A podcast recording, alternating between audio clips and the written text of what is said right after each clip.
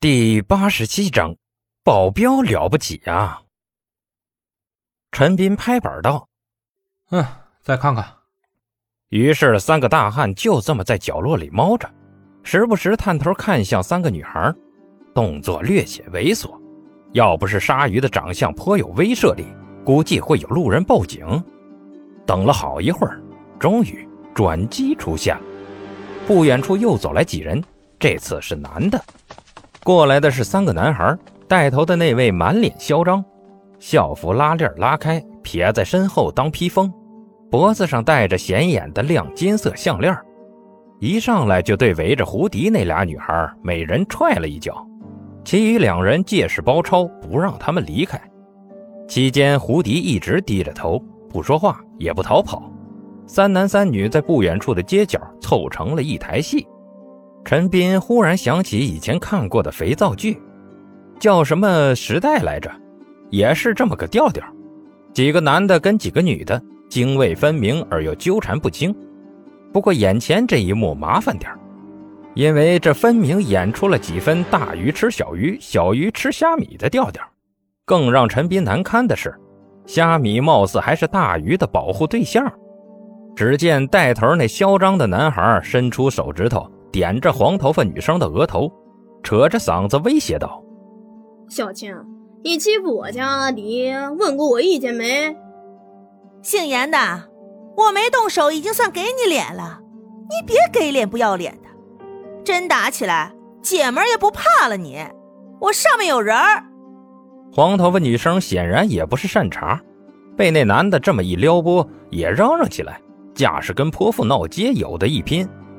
男孩充满关切地看了眼胡迪，气势越发嚣张起来。哼，你有人，我就没有了。信不信我大哥动手，分钟都把你们撂趴下？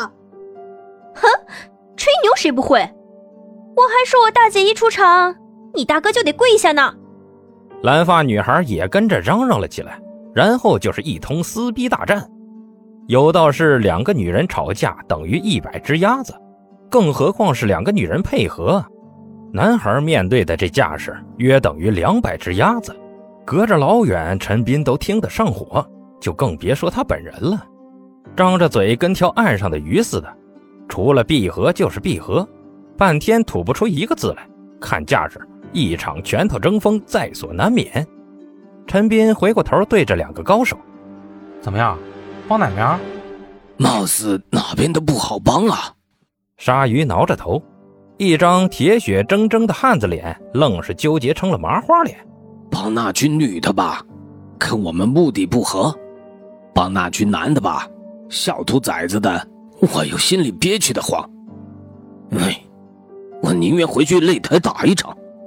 哎，问哥你呢？有什么意见没？陈斌胳膊拐了拐叶问，叶问不愧是爱老婆的男人，纠结了会儿便道。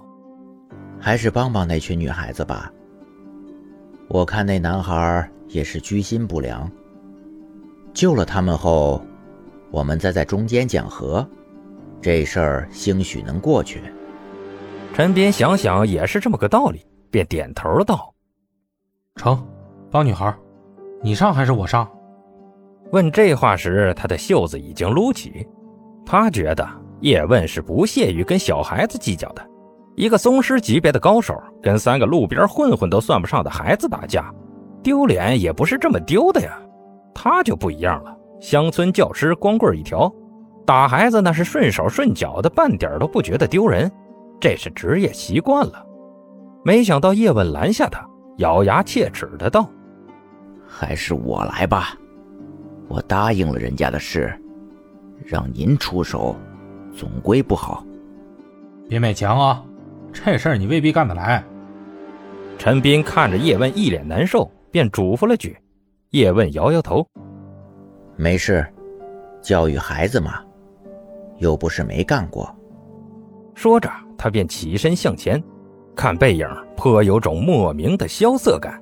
陈斌想了想，对鲨鱼道：“你也上去，装作叶问的保镖。”我也上，是不是太欺负人了？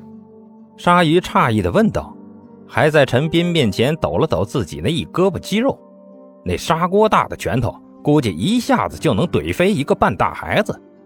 陈斌哭笑不得的呼了他一巴掌：“想哪儿去了？我是想让你用用你那张脸吓唬吓唬那群熊孩子。我看叶问估计是不会动武了，但光靠嘴皮子的话，他又未必斗得过那群孩子。”哦，就是让我过去吓唬孩子是吧？这个简单，吓唬人我最在行了。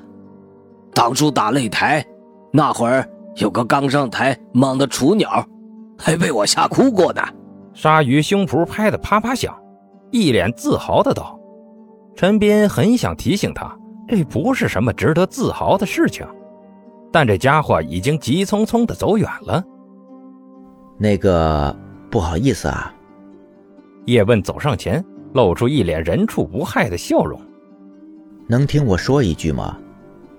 吵架是不对的。你压谁呀你？敢管我们的事儿？我的不……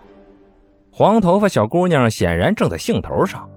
叶问刚出场就被喷了一脸，不过他很快收敛了下来，因为他看到了叶问的脸。呀！甄子丹这句话一出口，包括一直低着头的胡迪都睁开了眼，眼珠子跟粘了五零二似的，直往叶问脸上扫。哼哼，经常有人说我长得像甄子丹，可惜我不是。叶问客气的笑了笑，又对几个小孩道：“你们都还是高中生吧？这会儿正是考大学的关键时候，不在家里好好读书。”怎么出来吵架呢？那样多不好。你们的父母会担心的。切，他们担心不担心，关你什么事儿？你是他们孙子。带头那男孩一脸嚣张的道。显然，胡迪看叶问的眼神让他分外的不爽。不过女孩那边就不这样了，要不怎么说长得帅吃香呢？蓝头发女孩顿时跟被踩了脚似的。跳起来嚷嚷道：“怎么，大人关系你不对是吧？你叛逆期还没过是吧？还人家是你爸的孙子，你也不撒泡尿照照，你家找得着这么好的基因吗？”男孩被堵得气红了脸，黄头发女孩则靠近叶问告状道：“大叔，你来评评理，他马子勾引了我大姐头的男朋友，我们找他说理，一没打他，二没骂他，结果还让他给围了，你说气人不气人？”叶问笑着点点头，这个我看到了。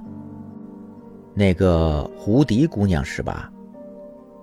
你真的勾 了人家的男朋友吗？